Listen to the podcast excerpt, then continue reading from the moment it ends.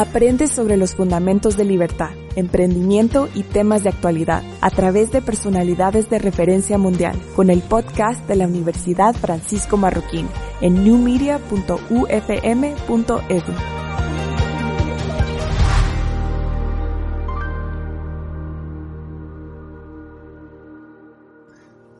Buenas tardes a todos, mi nombre es Clinton Roberto López soy director de Economía de la Facultad de Ciencias Económicas, profesor del Centro Henry Hastic y miembro de la Mont Pelerin Society. En nombre del Centro Henry Hastic, les doy la bienvenida a la conferencia Cómo resurgir de la crisis llegar a un futuro con una sociedad libre. En esta ocasión tendremos una conferencia en la que se narra una alianza que fue vital para la Universidad Francisco Marroquín pudiera ser fundada hace 50 años. Nos referimos a la relación con la Mont Pelerin Society y su influencia en los fundadores de la UFM. Para dar un poco de contexto, la misión de la UFM es muy clara y única en el mundo. Es la enseñanza y difusión de los principios éticos, jurídicos, económicos de una sociedad de personas libres y responsables. Pero hay que preguntarse, ¿cómo los fundadores de la UFM conocieron las ideas que los hicieron crear una misión tan clara? ¿Cómo es la manera en que la UFM da vida a esa misión? ¿Por qué en la UFM enseñamos y defendimos las ideas de Hayek y Mises? ¿Y cuál es la relación de estos pensadores tanto con la UFM? ¿Quiénes alrededor del mundo promueven los valores liberales? ¿Qué es la Mont Pelerin Society?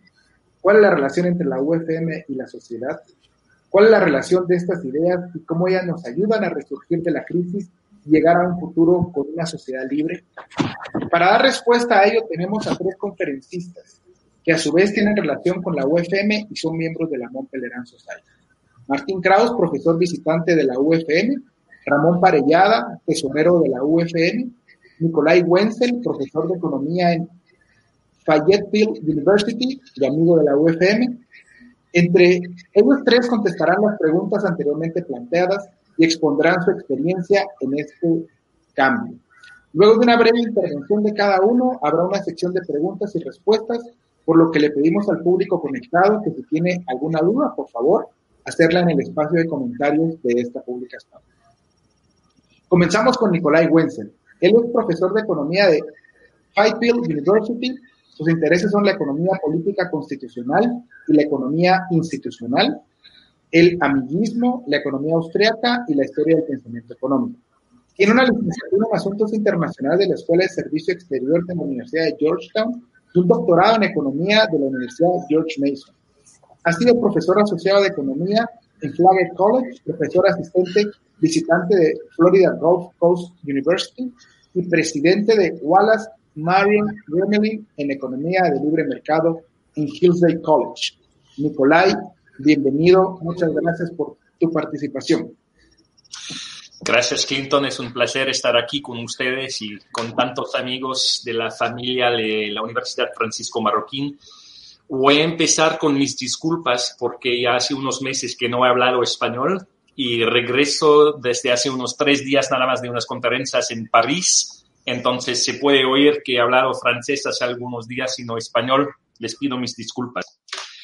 Para poder responder a esta pregunta, cómo llegar a un futuro con una sociedad libre, me encantaría en este momento hablar con ustedes del pasado, es decir, las raíces de la Mont Pelerin Society, la sociedad del Mont. Todo esto empezó en el año más o menos 1920 con el debate sobre el cálculo económico inicialmente entre Mises y los marxistas, los y los filósofos del positivismo. Y Hayek fue muy influido por este debate. Empezó en los años 1920 y 1930 a escribir sobre los ciclos económicos, las fundaciones de la teoría austriaca del ciclo económico, pero también un poco después se interesó Hayek en el problema del conocimiento, el así llamado knowledge problem, que ustedes por estudiantes de la Universidad de Francisco Marroquín ya deben conocer.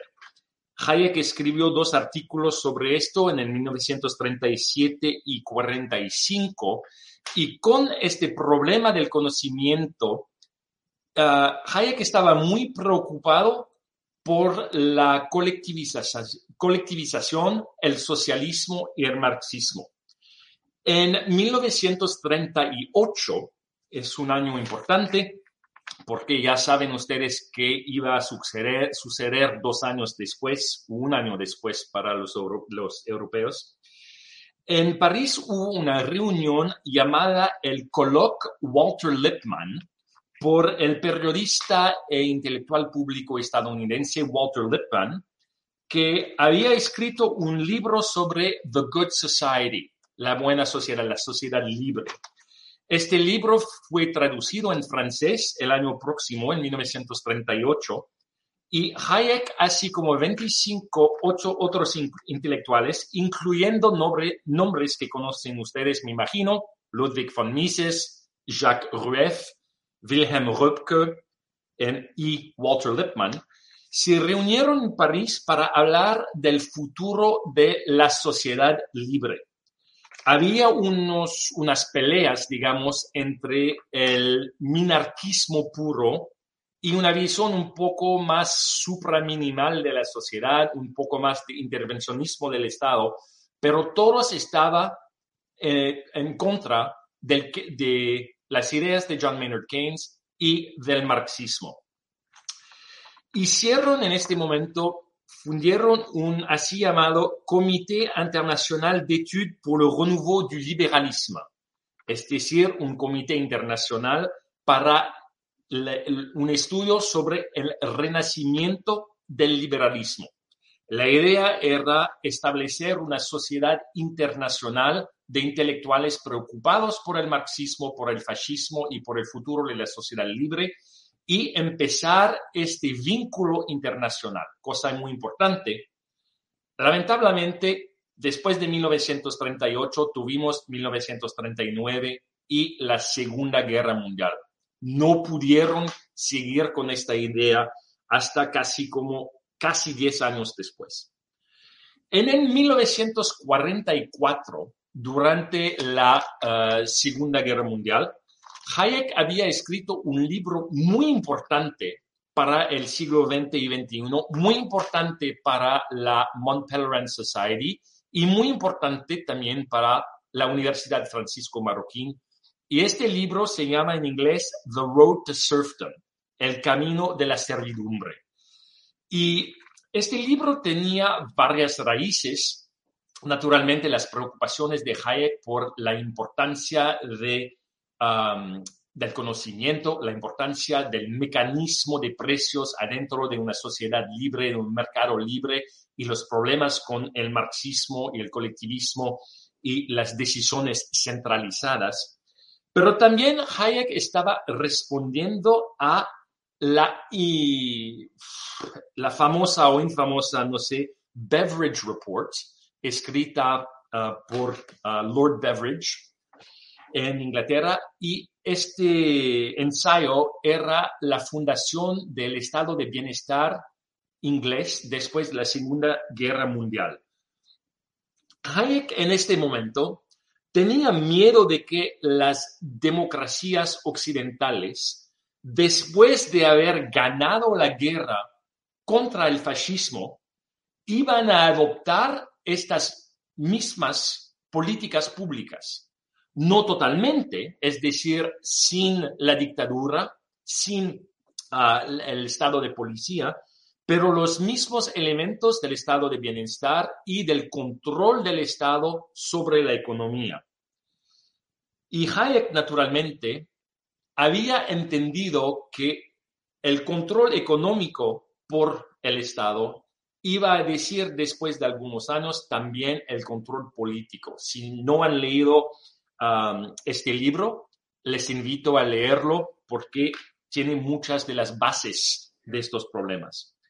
Entonces, en el otoño de 1947, Hayek siguió con este programa del Colo 4 Plan, invitando a 39 intelectuales a través del mundo, más que nada Estados Unidos, pero también a Europa del Oeste, y adentro de, estos, de este grupo había nombres ya conocidos como Hayek y Mises, Karl Popper, Milton Friedman, Frank Knight, George Stigler y para hablar de unos nombres que ya conocemos, Leonard Reed, F.A. Harper y Henry Hazlitt. Estamos bajo el patrocinamiento del Centro Henry Hazlitt ahora.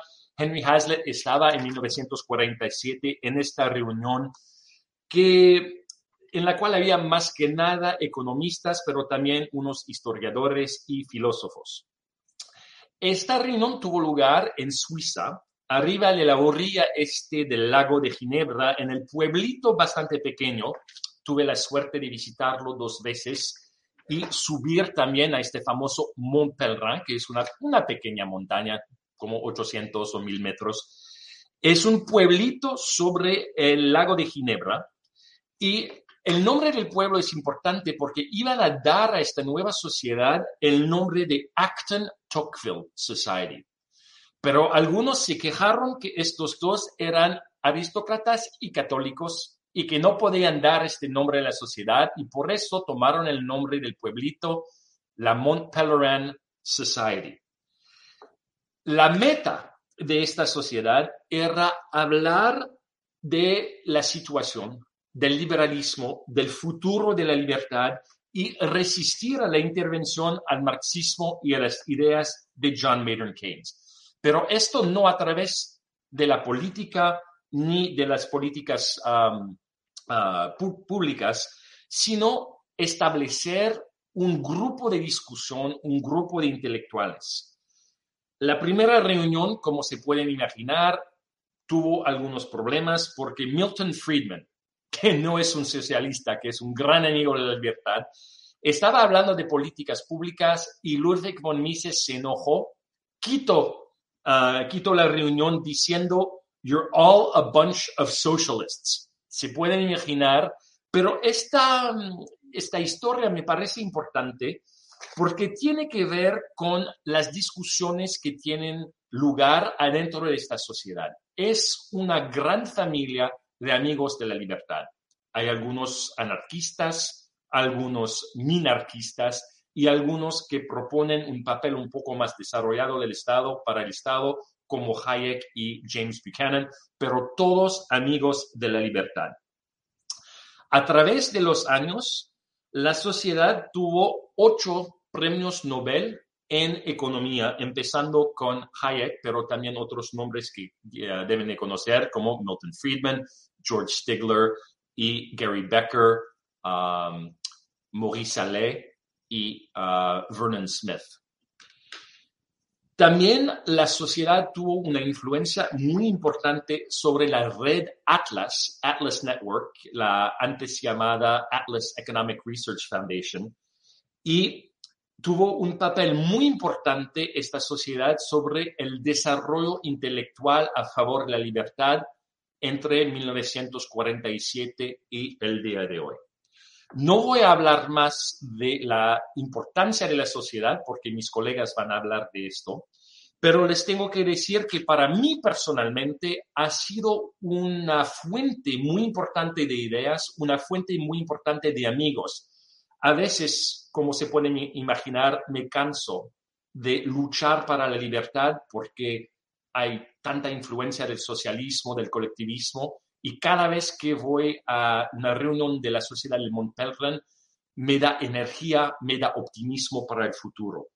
Es también una oportunidad para escuchar presentaciones muy importantes de los mejores, más grandes amigos de la libertad.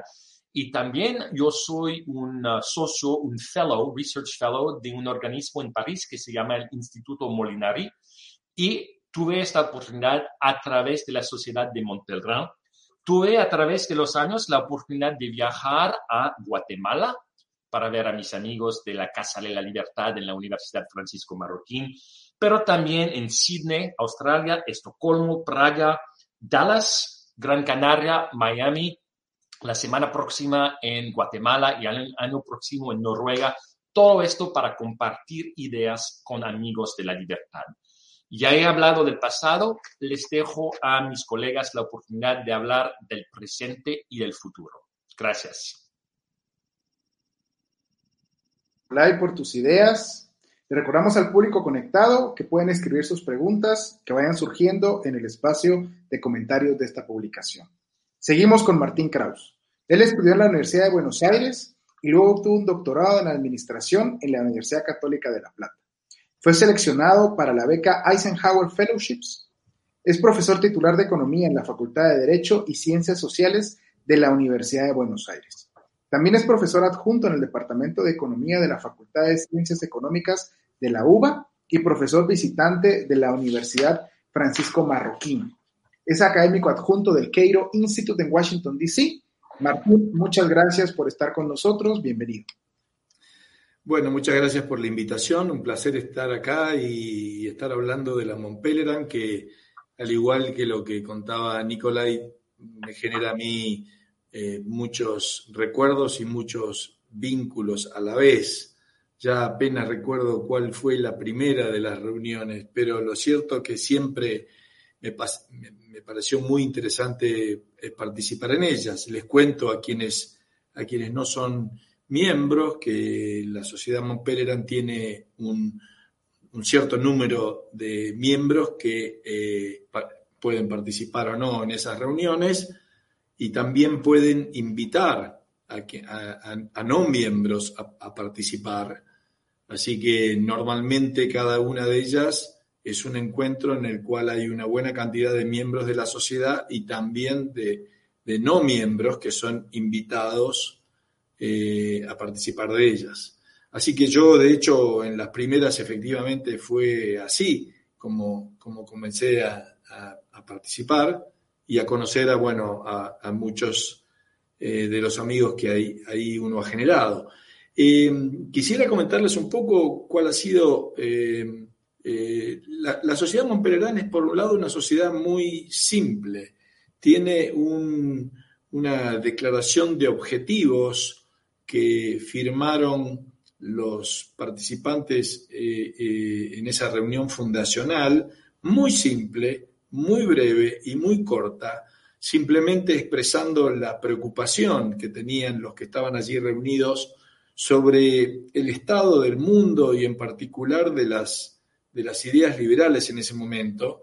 Pensemos en, 1947, un par de años después de finalizar la Segunda Guerra Mundial, donde por un lado eh, habíamos visto la destrucción de, Europa y la caída de muchos de sus países eh, en manos de totalitarismo nazi y fascista, por un lado, y luego, eh, después de la Segunda Guerra Mundial, tendríamos el avance del, comunismo, tomando y ocupando incluso prácticamente la mitad de los países de Europa. O sea que estaba, se estaba en una situación en la cual las ideas del liberalismo clásico parecían haber sido eh, olvidadas y perdidas. Y ese fue, esa fue la motivación de Hayek en llamar e invitar a los que entendía eran los, los, principales pensadores de, en, estas ideas en el mundo para, para, plantearles la necesidad de hacer algo eh, al respecto. Y en este sentido, lo que aparece claro y es una idea que compartían muchos de ellos y que la han expresado en sus distintas obras, tanto Hayek como Mises como, como Milton Friedman. Ellos creían en el, eh, obviamente, en la importancia y en el papel de las ideas. Es decir, en última instancia suscribían a una famosa frase y cita tan eh, antigua como proveniendo de David Hume, según la cual en última instancia el destino que recorren las sociedades está vinculado a, las ideas y los valores que predominan en esa sociedad.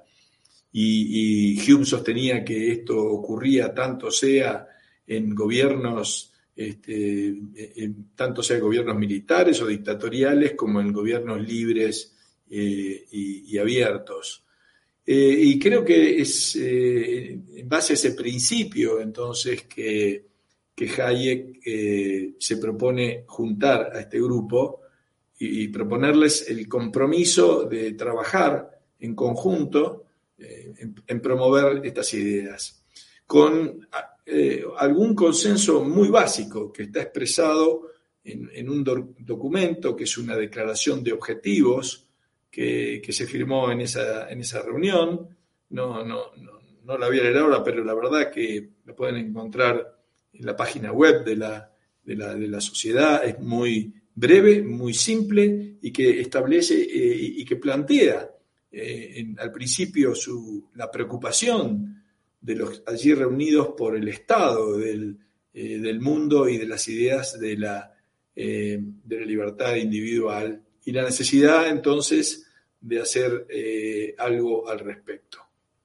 Nada más que eso y un pequeño instituto, estatuto, digamos, es lo que rige las normas de esta sociedad que mm, ha ido regularmente renovando a, sus dirigentes y sumando nuevos miembros de los 20 eh, que participaron en la reunión inicial fue creciendo y ampliando, eh, llegando a, tener miembros en, muchos países, en eh, gran número de los países del mundo, y en particular, voy a hacer mención ahora, en todo caso, a los países latinoamericanos. De a, poco, digamos, las, las ideas o la estructura, la organización de la Montpelleran se fue extendiendo y, quiero comentar brevemente cuáles fueron también sus, frutos. Se fue extendiendo por, por América Latina y, allí empezaron a participar algunos, algunos primeros miembros, en el caso de Guatemala, eh, Manuel eh, obviamente, en otros, en el caso de mi país, este, Alberto Venegas Lynch, y así eh, también de otros países latinoamericanos. Y lo más interesante de todo eso es que fue dando origen a, la creación de organizaciones de distinto tipo, pero todas ellas generando un efecto multiplicador de estas ideas. Es decir, esto, esto es, lo, es lo que pasó, por ejemplo, con la iniciativa de, de Muso Ayau de crear la Universidad Francisco Marroquín en Guatemala, lo mismo sucedió en la Argentina con la creación de una escuela de posgrado que se llama SADE. Lo mismo ocurrió en Brasil con el Instituto Liberal, eh, eh, que presente en, varias eh, ciudades de Brasil.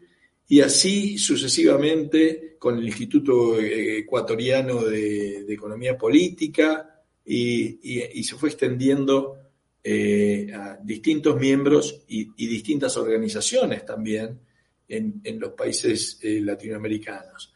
O sea que eso actuó, y no, es que esté expresando aquí un, pensamiento keynesiano, digamos, pero actuó como un efecto multiplicador de las, de las ideas. Es decir, no solamente había miembros de la sociedad, sino que además esos miembros de la sociedad eran comprometidos, activos y generaban a su vez organizaciones en sus países que eh, multiplicaban el efecto de estas ideas y, de las cuales además fueron surgiendo nuevos miembros de la organización, entre, los cuales eh, yo me cuento.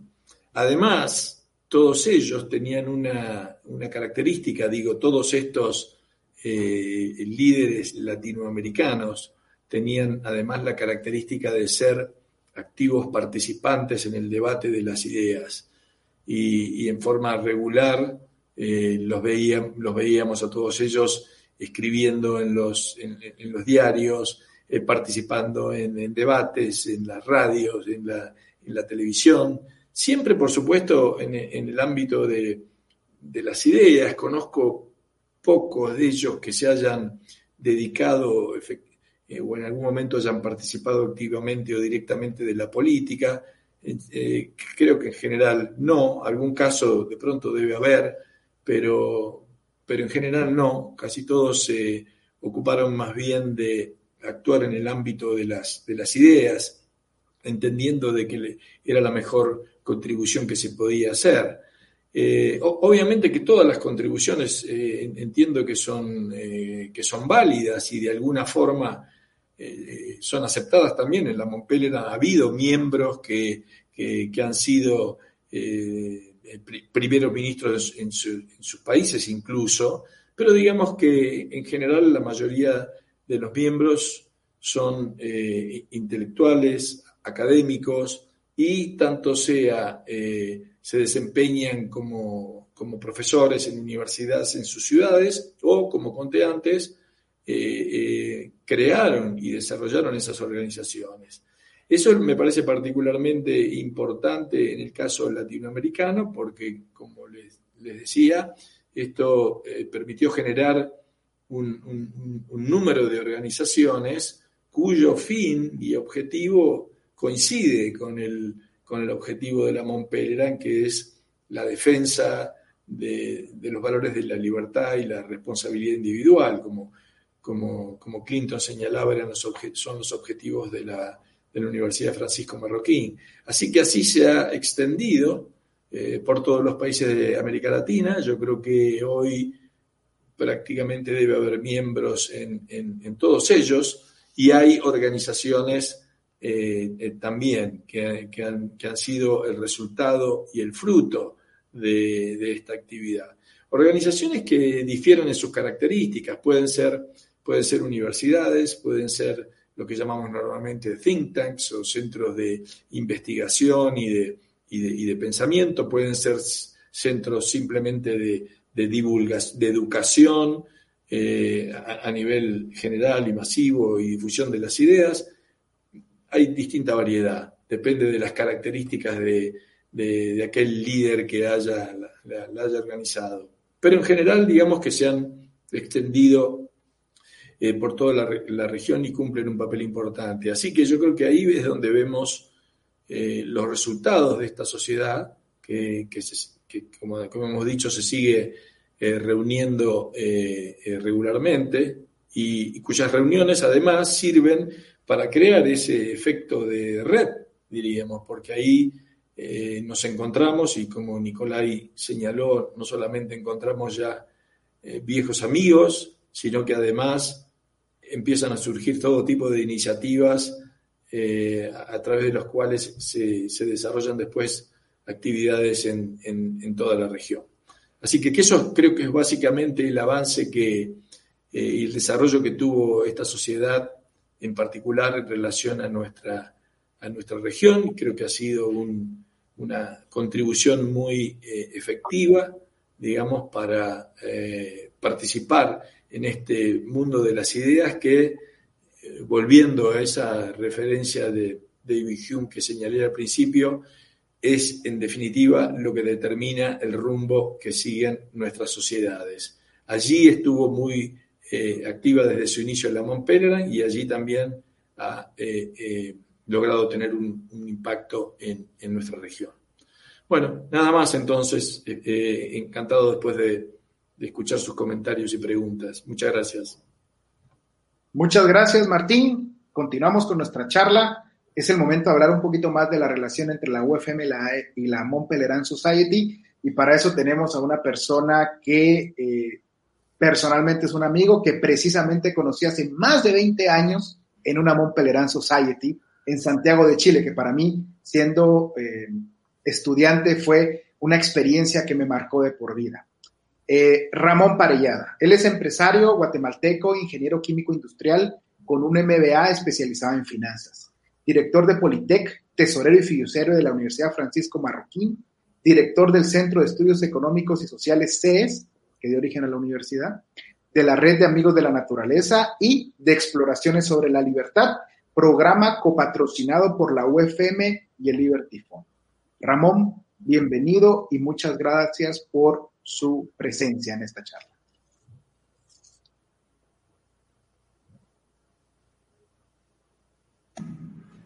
Muchas gracias, eh, Clinton. Eh, me da mucho gusto estar aquí con todos ustedes y va a ser un poco difícil poder agregar cosas nuevas sobre la Montpelerán a lo que ya dijo Nicolai y Martín, pero efectivamente voy a tratar de enfocarme en algunos puntitos relacionados con la universidad. Nicolai habló de un libro muy importante que escribió, escribió Frederick Hayek, eh, hace 77 años precisamente, Camino de Servidumbre. Lo interesante de este libro es que eh, ese libro tuvo una versión eh, resumida que salió en la famosa revista de Red Reader's Digest y fue muy ampliamente conocida. eso hizo que mucha gente se contagiara de ese temor hacia el socialismo, hacia una sociedad donde terminaríamos siendo esclavos y eh, empezaron a cuestionar eh, todas las intervenciones gubernamentales centralizadas, el socialismo sobre todo. De hecho, ese libro lo dedicó Friedrich Hayek a todos los socialistas del mundo entero. Y era la preocupación que tenía Hayek. Bueno, eh, en 1958, el doctor Manuel Ayau, o Muso como le decíamos, regresó de, de Estados Unidos y Canadá a Guatemala, ya después de haber culminado sus estudios. Y lo primero que vio, eh, había regresado unos, un, tiempito antes, y lo que encontró fue que en Estados Unidos iba y buscaba trabajo y encontraba trabajo y le pagaban bien. Venía a Guatemala y no encontraba trabajo, él ya era ingeniero, y, y, y el trabajo que le daban no era bien remunerado y decía, bueno, ¿y por qué estas diferencias? y empezó a cuestionarse. Ustedes vieron un video al inicio de esta entrevista sobre los 50 primeros años de la universidad, del por qué. Bueno, ya él desde el centro, desde, el, desde que vino, él ya se estaba cuestionando por qué en Estados Unidos se paga más y aquí se paga menos, por qué hay más riqueza en unos países y más pobreza en otros, por qué Guatemala es pobre, cómo podemos salir de esta situación, cómo podemos generar riqueza, cómo podemos ser más ricos. Con todas estas dudas y siendo humilde en, intelectualmente hablando, él era un gigante intelectual, pero siendo humilde, él dijo, vamos a estudiar qué es lo que está pasando y fundemos un, una organización, un think tank, para estudiar estos temas y ese es el Centro de Estudios Económicos Sociales, que fue fundado en 1958, oficialmente, ya legalmente, en 1959, y se juntó con un grupo de amigos y empresarios para empezar a leer y estudiar. Y eh, de tal eh, cuenta que tuvo la suerte de asociarse o conocer gente de la Fundación para la Educación Económica que estaba en ese momento en Nueva York, ahora está en Atlanta, pero eh, eso le permitió poder tener mucha relación con el mundo de personas que escribían sobre economía austríaca, de la cual ya Nicolai mencionó algo, y de la Escuela de Chicago, con Milton Friedman. Y bueno, en ese entonces empezaron a leer a Ludwig von Mises, que no era nada fácil, y leer otros textos, también los de Hayek, y tuvieron la suerte de traer a um, Guatemala, invitar a algunos conferencistas muy famosos, y entre ellos trajeron a Ludwig, a Ludwig Erhard, que junto con Wilhelm Röpke se supone que fueron los que eh, revolucionaron Alemania para hacer el famoso milagro económico alemán. Eh, lo trajeron y dio unas conferencias, incluso eh, Manuel Ayau logró que en la Universidad Rafael Landívar, todavía no existía la Marroquín, le diera un doctor honoris causa por parte de ellos por toda su contribución a la economía social de mercado economía de bienestar. Interesante lo que era la Montpelerán, porque poco a poco fueron conociendo ya eh, la Montpelerán y Manuel Ayao llegó a, meterse, a ser miembro de la Montpelerán y ya tuvo más retroalimentación de grandes figuras de algunos premios Nobel con los que entabló una excelente amistad con Milton Friedman, con Friedrich Hayek, ambos conductores honoríficos de la Universidad Marroquín, pero que también vinieron a Guatemala y se quedaban en casa de, de Manuel Ayao, porque tenían una muy buena amistad. Eh, muy interesante que antes de fundar la universidad, en el Centro de Estudios Económicos Sociales estaban cuestionando qué podían hacer para poder transmitir mejor estas ideas de la libertad. Ya en otros lugares se estaban formando algunos centros de pensamiento, algunas organizaciones, como dijo Martín. Y eh, Manuel Ayao, pues lo que se acercó y, se, se, acercó un poco a las ideas de Hayek, y Hayek le dijo, eh, muy claramente en una ocasión, bueno, funda una, una universidad, me parece muy bien, y, y Manuel Ayala le pregunté, ¿cómo tiene que ser la universidad? No te pierdas de tu objetivo y que sea una universidad para la élite intelectual. Cuando dice élite intelectual, intelectual se refiere a los más brillantes, a los que tienen eh, más capacidad de aprender y volver a replicar eso en la sociedad. No económica, económica incluso pues eh, fundaron la universidad y que cualquiera que tuviera la capacidad de ingresar, de ser admitido en la universidad, que no se quedara sin estudiar. Y eso es una realidad en estos 50 años y va a ser una realidad por los próximos 50 años. Es, es parte del DNA de esta universidad. Eh, pues la universidad se fundó con esas ideas, ideas de la Montpellerin. Milton Friedman en una entrevista destaca que uno de los frutos de la Montpellerin y uno de los ejemplos más notorios ha sido la Universidad Francisco Marroquín. Bueno, la Universidad Marroquín se fundó en 1971. Antes de haberla fundado, eh, los directores del CES pensaban crear un periódico, pensaban eh, que era una buena idea para poder transmitir las ideas de la libertad y, se cuestionaron, bueno, ¿y quiénes vamos a escribir en el periódico? Los mismos de siempre y vamos a escribir las mismas cosas. ¿Y quiénes nos van a leer? Los mismos que leemos. Entonces, no, mejor, y poco a poco fueron evolucionando hasta llegar a decidir que era mejor eh, formar una universidad donde los graduados, ya con más conocimiento, con más estudios formales, pudieran llegar a escribir en algunos periódicos, pudieran ir a la radio, a la televisión, pudieran ir a las empresas privadas, a los bancos, al gobierno, a todos lados, y desde ahí, desde donde fuera su especialidad, poder transmitir estas ideas si es que eran honestamente intelectuales y las habían eh, entendido bien. Desde entonces, desde que se fundó la universidad, la universidad ha sido parte de este, esta transmisión o difusión de ideas de personas en una sociedad libre, de personas libres y responsables en la sociedad.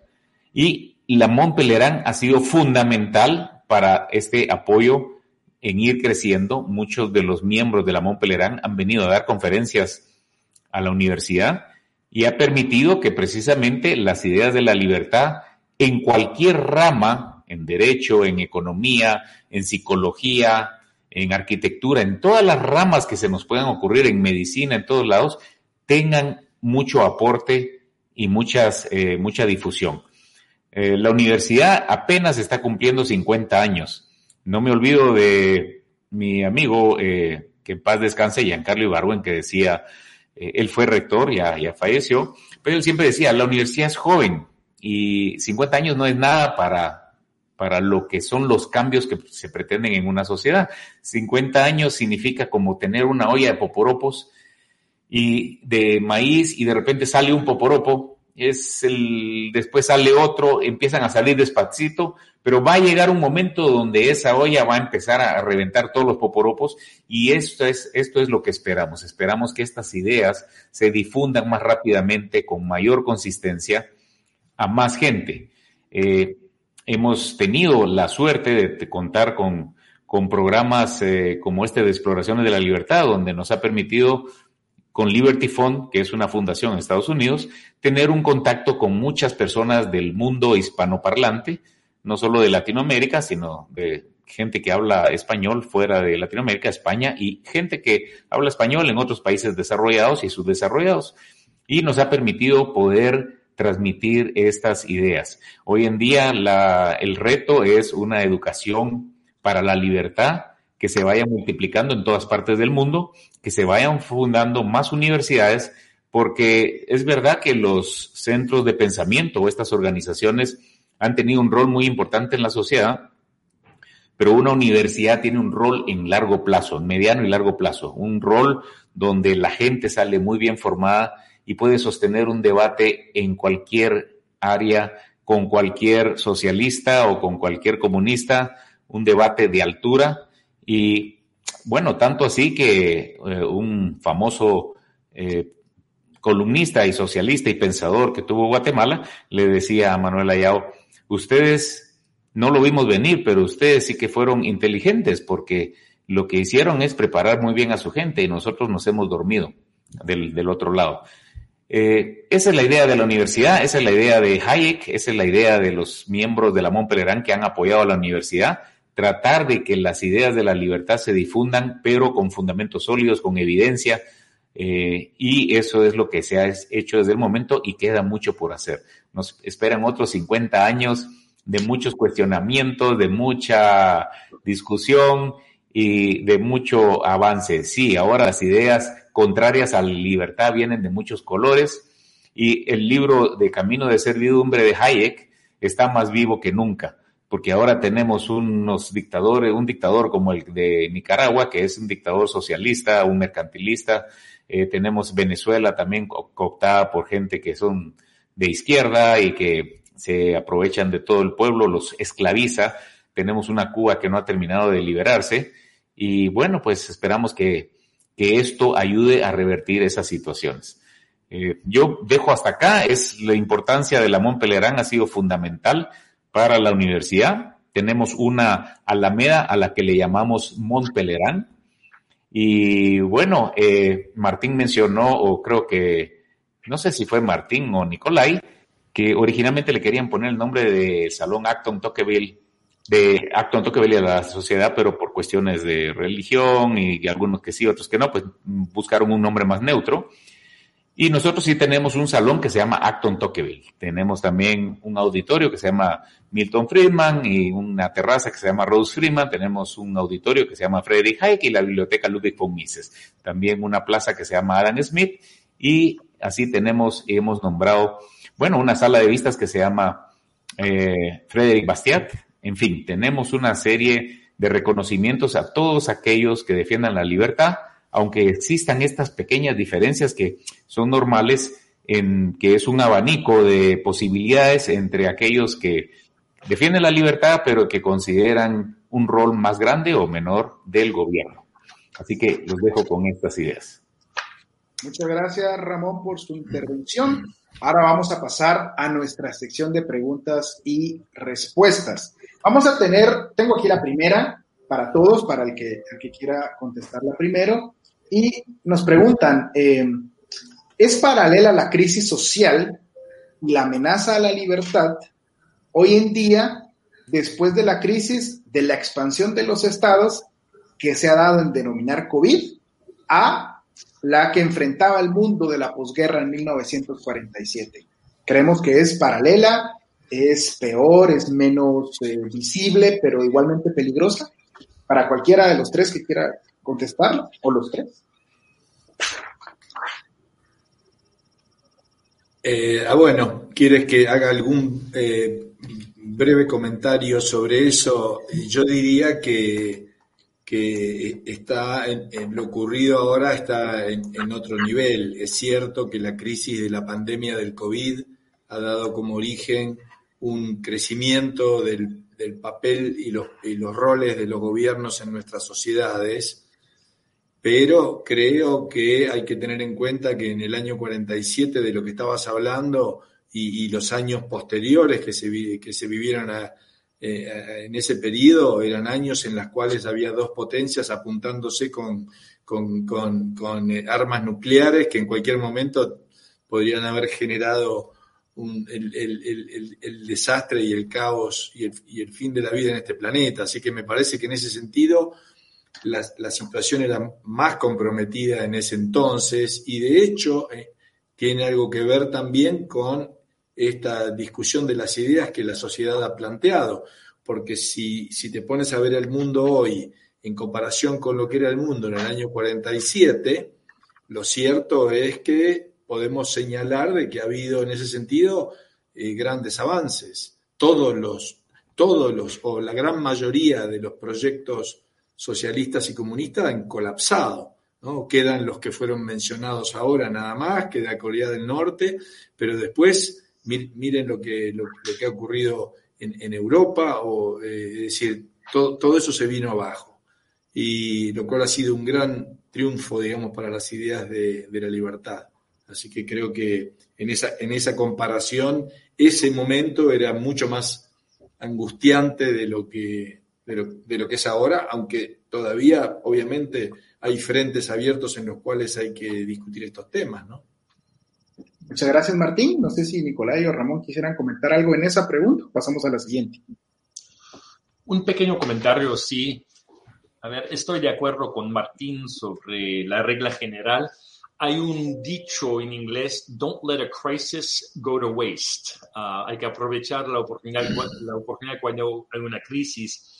Un paralelo entre 1947 y el día de hoy es que podemos hablar del papel del Estado. Por ejemplo, yo por Amigo de la Libertad estoy de acuerdo que el Estado tiene un papel que jugar en la salud pública. Mises está de acuerdo conmigo, por ejemplo. Pero aprovecharon a través del mundo los, los políticos esta crisis sanitaria para imponer un montón de intervenciones económicas. Tuvimos lo mismo después de 1947. Había una crisis después de la guerra y aprovecharon la oportunidad para imponer el estado de bienestar en Inglaterra, construir más el estado de, el, uh, estado de bienestar en Francia y Alemania fue un desastre durante algunos años después del 47, antes del milagro económico de lo cual Martín ha hablado, pero cambió cuando? Cuando cambiaron las políticas, las políticas públicas a favor de la libertad bajo miembros de la sociedad Montpellier. Entonces, tenemos un, un papel intelectual muy importante que jugar en esta situación. Gracias, Nicolai.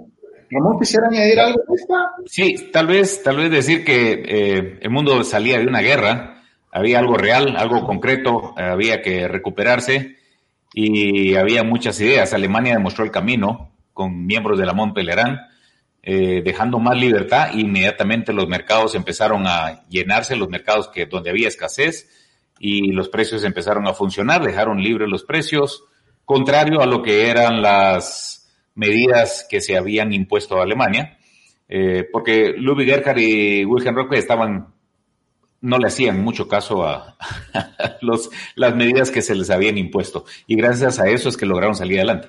Hoy en día se cerraron las economías, se violaron los derechos individuales, en base a especulaciones, en base a información que no se conocía del todo.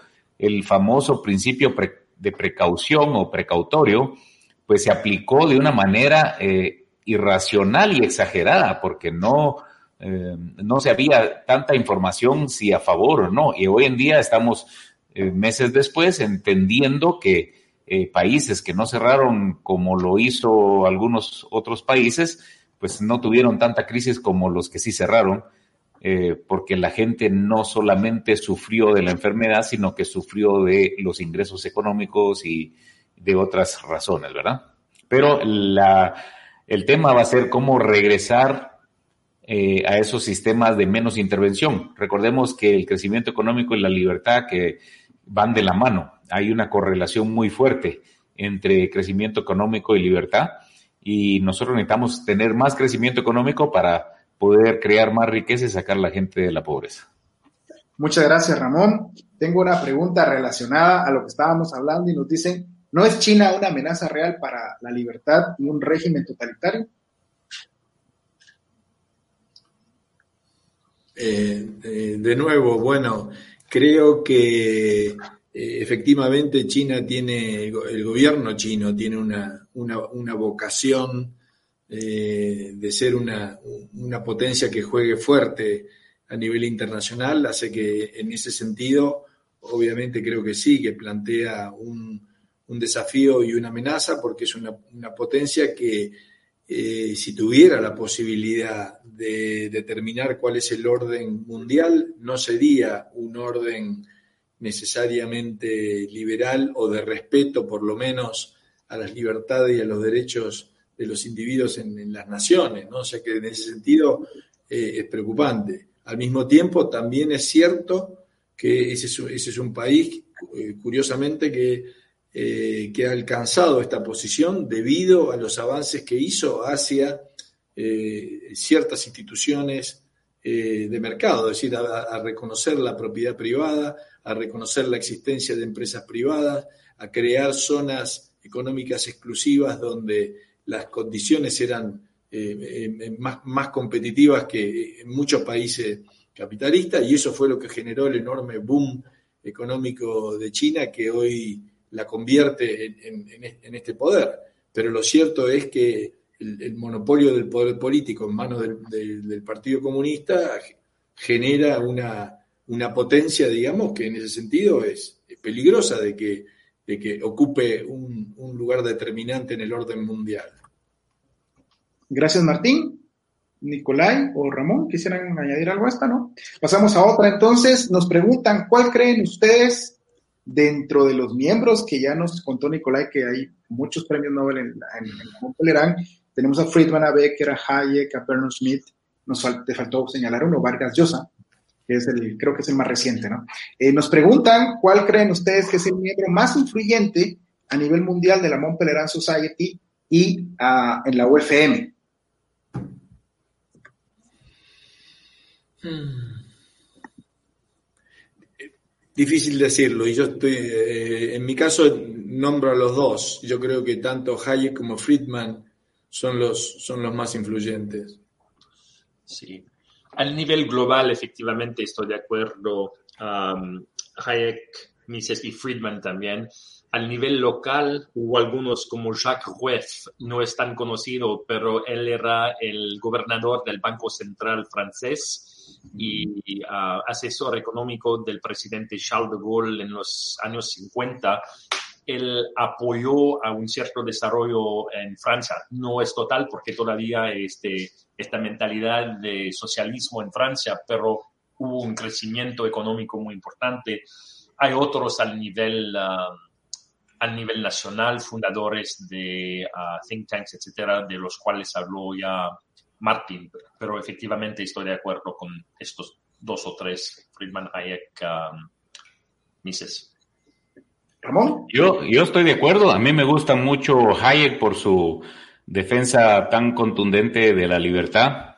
Eh, Friedman también por su elocuencia para explicar temas de la libertad. Eh, pero no podemos dejar a unos sin otros porque cada uno se fue especializando en algún área. No mencionamos a Buchanan, que eh, se dedicó a estudiar las, relaciones de, los seres humanos trabajando en gobierno, en opción pública, y, eh, y así hay cada uno haciendo trabajos muy particulares, muy especializados. Pero tal vez Hayek fue el que, el que, fue el que tenía un, un liderazgo sobre el tema de, de la defensa de la libertad en cuanto a premios Nobel y en cuanto a doctores honoris causa de la universidad. Eh, ese, ese me gusta mucho. Y bueno, eh, también coincido que eh, Mises, Ludwig von Mises ha sido un profesor de economía impecable, ¿verdad? Que sigue siendo estudiado y dejando tanta, tanto que conocer por todo el mundo, ¿verdad? Pero él también tenía, como todos los demás, sus limitaciones y otros profesores han venido a complementar esos trabajos. Muchas gracias, Ramón. Eh, otros miembros que son honoris causa de la UFM y que, no son premios Nobel porque son destacados, por ejemplo, Robert Barro, que en su, teoría de crecimiento económico, miembro de la Mont Pelerin Society, Israel Kirchner, y toda su teoría del eh, emprendimiento, aunque no sea premio Nobel, sido doctor honoris causa y eh, miembro Mont Pelerin. A ver, pasemos a otra pregunta. Eh, en 1947 parece ser que los enemigos de la sociedad eran muy claros, ¿no? lo que quedaba del fascismo de Mussolini, lo que quedaba del, del nazismo, digamos, las vertientes que pueden haber derivado, y el comunismo, ¿no? Muy claro. Hoy en día, ¿quiénes son los enemigos a los que se enfrenta la libertad, digamos? No está tan claro, o si está tan claro, como un previo a las discusiones que tendremos seguramente en la reunión de la Mont Pelerin Society en unos días aquí en Guatemala. El problema, pienso, es que la situación no era tan clara ni tampoco los enemigos en el 47, porque efectivamente había el comunismo y el fascismo, pero había también el socialismo adentro de las democracias occidentales y adentro de los países libres. Y pienso que tenemos el mismo, mismo problema ahora. No hay un Hitler, no hay un Stalin ah, contra quien enfrentarse, sino hay un gobierno intervencionista que sea en Guatemala o Estados Unidos o pobre Argentina. Hay este, estos problemas del postmodernismo en Estados Unidos, del relativismo, de los ataques a la, al proyecto de las luces ah, de la modernidad. Entonces, en los dos casos es muy difícil ver efectivamente quién es el enemigo y dónde empezar la lucha. Mm. Muchas gracias, Nicolai. Martín, Ramón.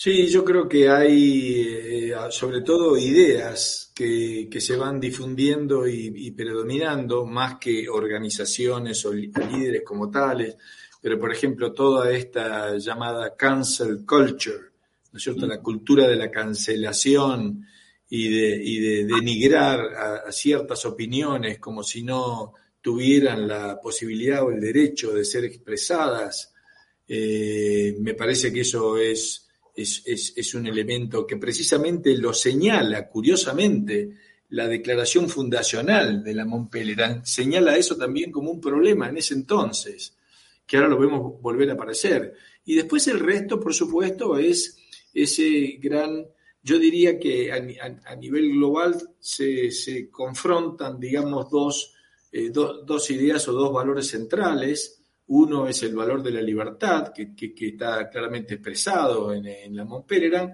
y otro es el valor de la, igualdad, de aquellos que sostienen eh, como valor fundamental para la sociedad la igualdad, pero no la igualdad de trato como la consideramos nosotros, porque nosotros también creemos en la igualdad, pero creemos en que en la igualdad de todos ante la ley, digamos.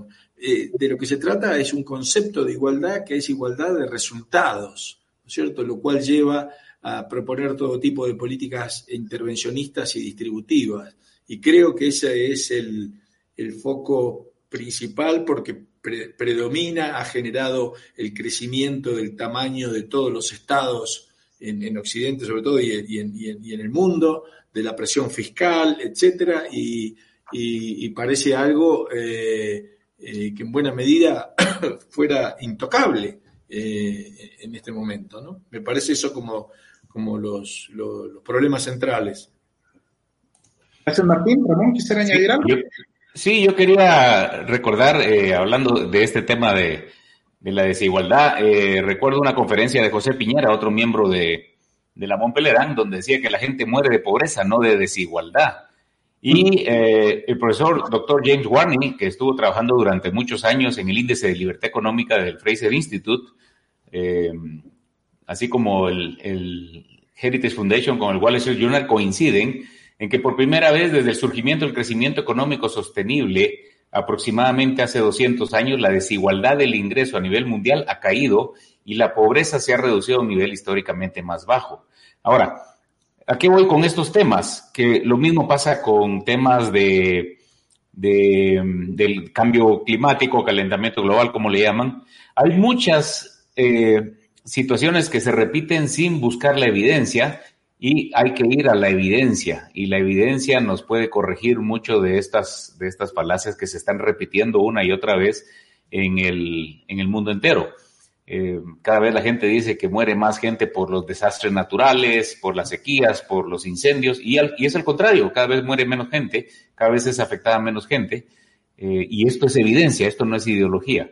Eh, lo mismo con la desigualdad, pues lo que queremos es mayor prosperidad, mayor bienestar para las personas, y no esta, esta igualdad económica, sino que cada quien tenga más posibilidades. todos estos son enemigos que lo que buscan eh, los socialistas es mayor redistribución, mayor control centralizado, y precisamente es lo que Hayek trataba de contrarrestar en su libro Camino de Servidumbre y las ideas de la Montpellerin, tratar de difundir que uno de los principios más importantes del ser humano como un fin en sí mismo es la libertad y no es un medio, sino es un fin en sí mismo. Gracias, Ramón. Tenemos un comentario de Marcela Porta que nos dice, gracias a la Montpellerin Society, al CES, a la UFM y a ustedes cuatro, muchas gracias. Son inspiración para seguir luchando por la libertad. Y tenemos una pregunta de Mario Echeverría, que nos eh, pregunta desde Facebook. ¿Cuál creen será el impacto de la crisis actual de logística en el entorno económico regional? ¿Generará recesión? Bueno, ahí, ahí le dejo eso a Ramón, que es de la región, precisamente, y es quien puede contestar tal cosa. Eh, no, yo, yo creo que no va a causar recesión. Eh, toda esta logística lo que está causando es incrementos en precios y el que tiene más urgencia de los productos los va a pagar más caros y los va a recibir.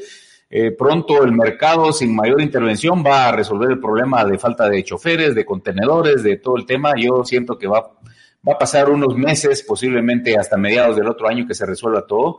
Es cuestión de que se ajusten todos los factores al nuevo sistema de logística. Y cuando ya se, recordemos que con la pandemia se paró, se paralizó todo. Y ahora pues está todo el mundo demandando, hay un crecimiento económico eh, fuerte en casi todos los países del mundo. Más que eso, me preocupa la inflación que pueda ocurrir de parte del exceso de emisión monetaria que ha habido en los países, pero tampoco lo vamos a ver en el corto plazo debido a este impulso que tiene la economía recientemente. Muchas gracias, Ramón. Vamos a pasar, creo que a nuestra última pregunta, porque se nos acaba el tiempo. Nos pregunta también Pedro Martínez desde Facebook. Dice, ¿cómo contrarrestar un ataque foquista, que honestamente no entiendo eso, al estilo de Sendero Luminoso, por lo cual entiendo que es eh, eh, una amenaza terrorista? Es decir, ¿qué estrategia se puede utilizar para defenderse? Entiendo, digamos, de, eh, del, terrorismo, digamos, tipo Sendero Luminoso, ¿no? Que era ideológico a la vez. No, no entendí bien la pregunta, pero tal vez Martín la entendió mejor. este, no, creo que está preguntando eh, cómo un tema que sí es interesante es cómo una sociedad libre, en todo caso, hace frente a la amenaza de un ataque eh, terrorista. Terrorista. Claro. Exacto. Y, bueno, creo que eh, efectivamente no es eh, el camino de hacerlo y no soluciona hacerlo, precisamente derogar o, avasallar las libertades individuales en las cuales está, eh, está, está formada esas, esas sociedades, ¿no? que son centralmente las que reciben los ataques.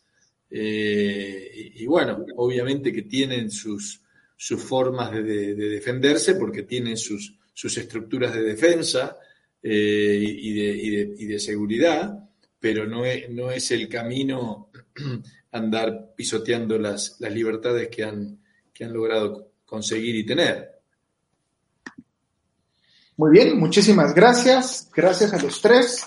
En nombre del Centro Henry Hazlitt agradecemos la participación y eh, estamos listos para uh, las próximas conferencias que tendremos en esta plataforma. Esperamos volver a encontrarnos en el 2022 para seguir la conversación de libertad y responsabilidad que caracteriza al Centro Henry Hazlitt.